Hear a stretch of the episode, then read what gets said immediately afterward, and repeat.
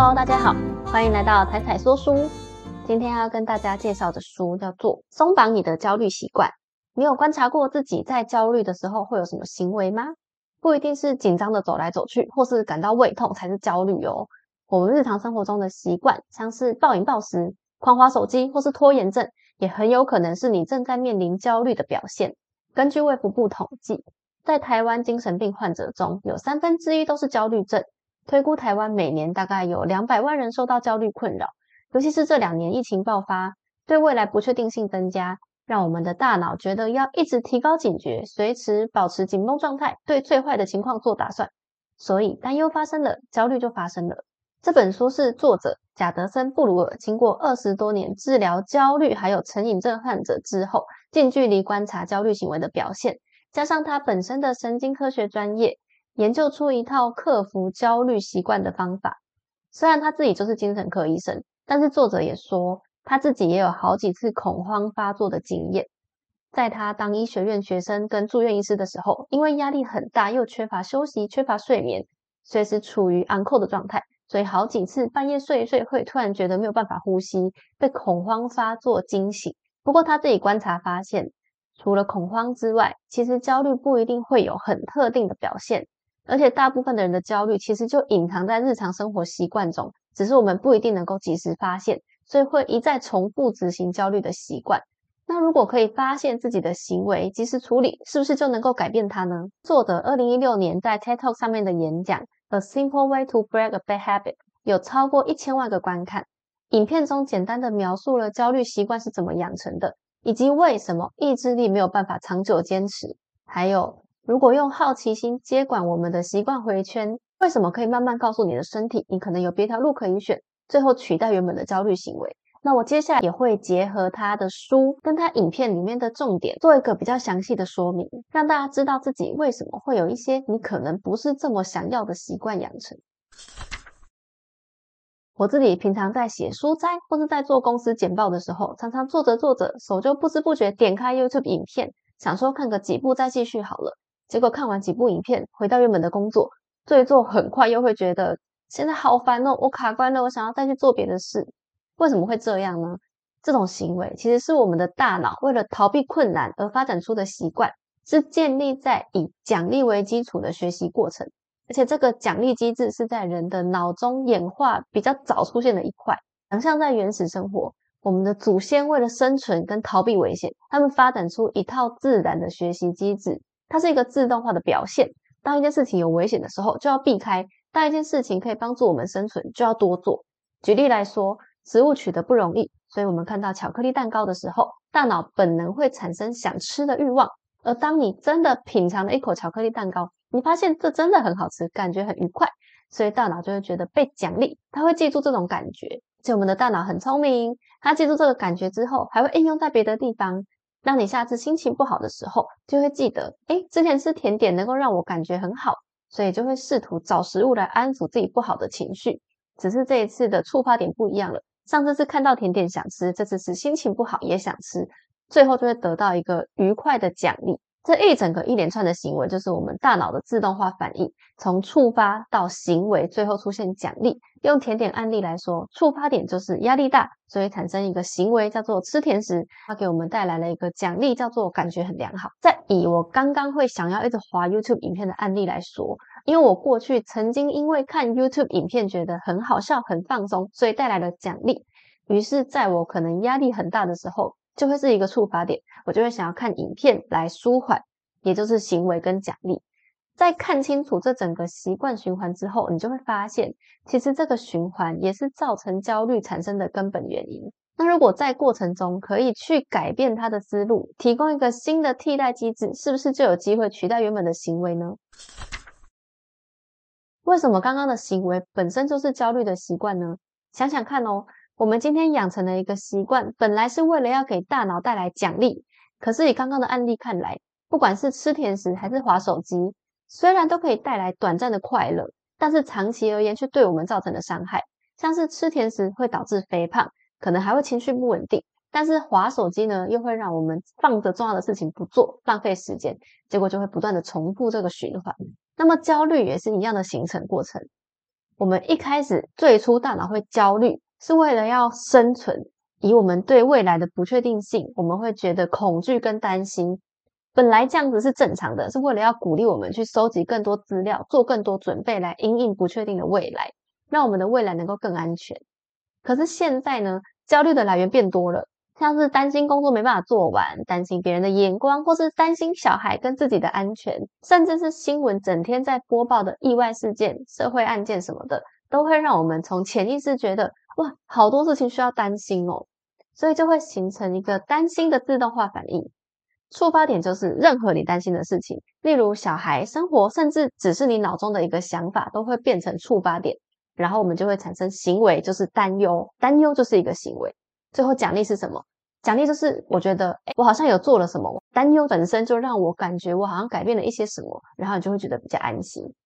可是就跟前面吃甜点的习惯一样啊，当焦虑、担忧这个回圈也在我们的奖励机制中不断的循环、不断加强之后，它就会形成一个固定的反应，就会变成一个自动化的习惯动作，就会变成你担心，可是其实你什么都没有改变，所以你又继续担心，然后它就会变成一个稳定的长期担心。有时候除了担心之外，我们还会试着采取一些行动来寻找解决方案，像是会过度规划，比如说有没有看过有的人出去玩会规划的很详细，或是父母会过度保护小孩，那也有一些人是工作狂，或是会有一些恶习，像是抽烟喝酒啊、暴饮暴食。像我就是压力大就会开始想要吃炸物的人，这就是行为嘛。结果做了这个决定之后，带来了一些快乐、一些奖励，所以你会再回去重复做。可是长期而言，它反而带来更不好的后果。于是，等你真的得到奖励了吗？其实没有，所以你会变得更焦虑，然后焦虑又会回去触发焦虑回圈。而且很尴尬的是，习惯就是越重复越养成啊。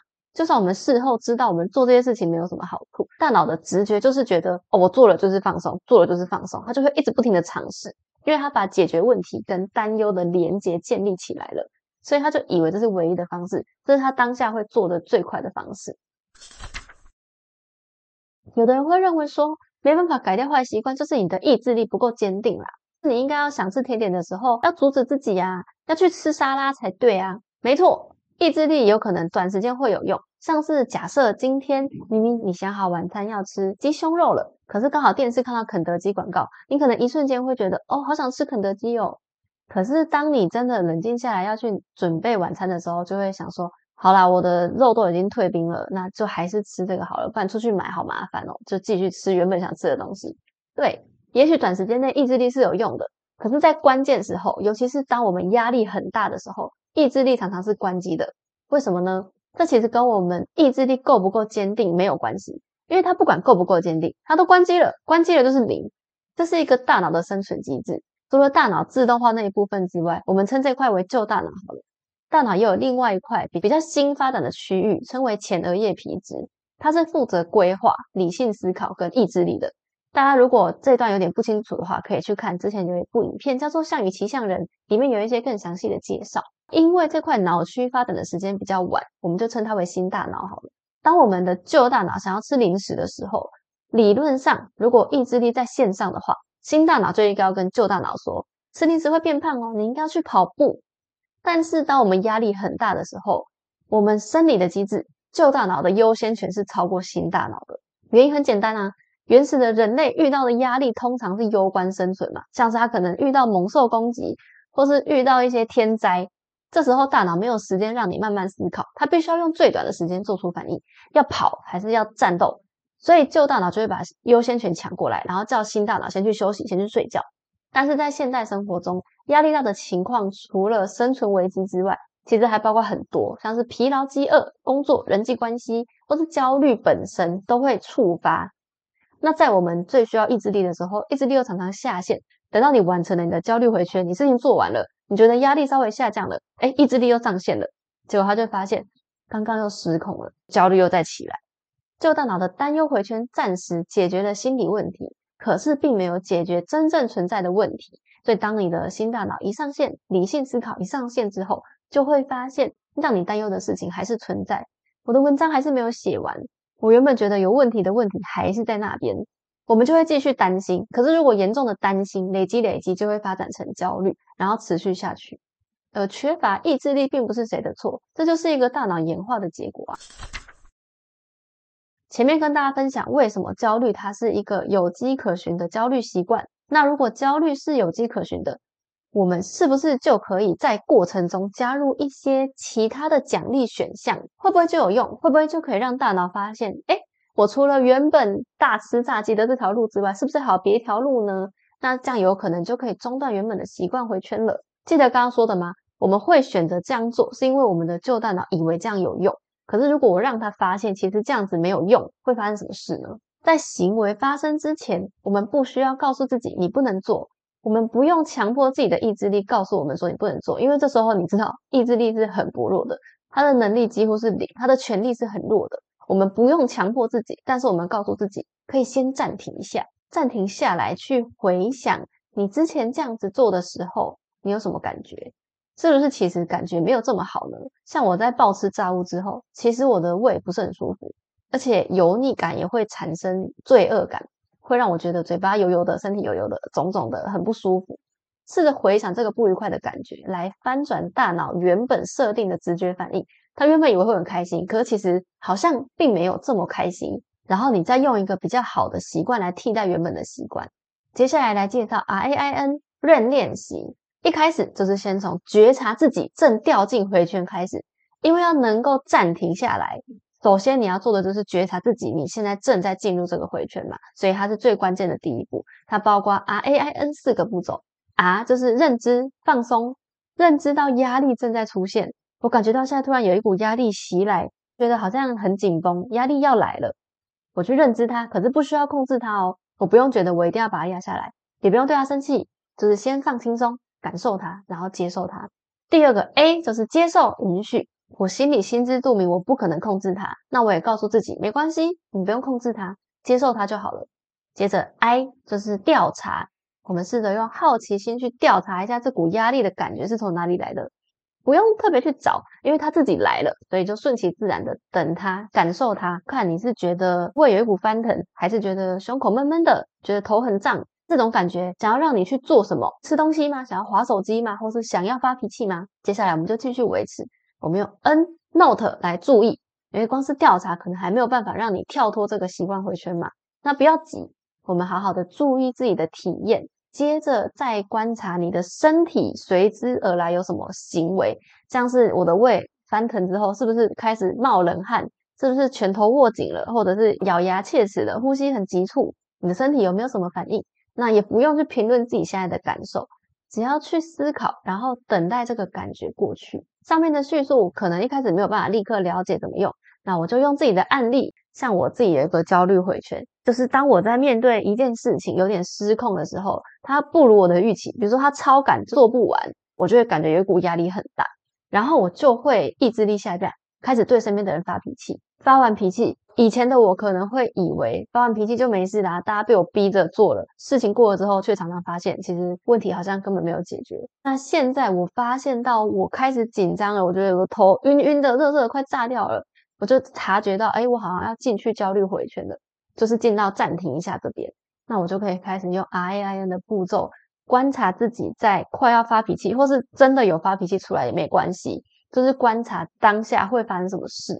当然，这个练习虽然中断了习惯回圈，可是有时候因为本来的习惯还是太强大了，不可能一次就改变它嘛。我还是会回去做啊。也就是虽然我暂停了，我虽然感受了我现在的情况，但我还是发脾气了。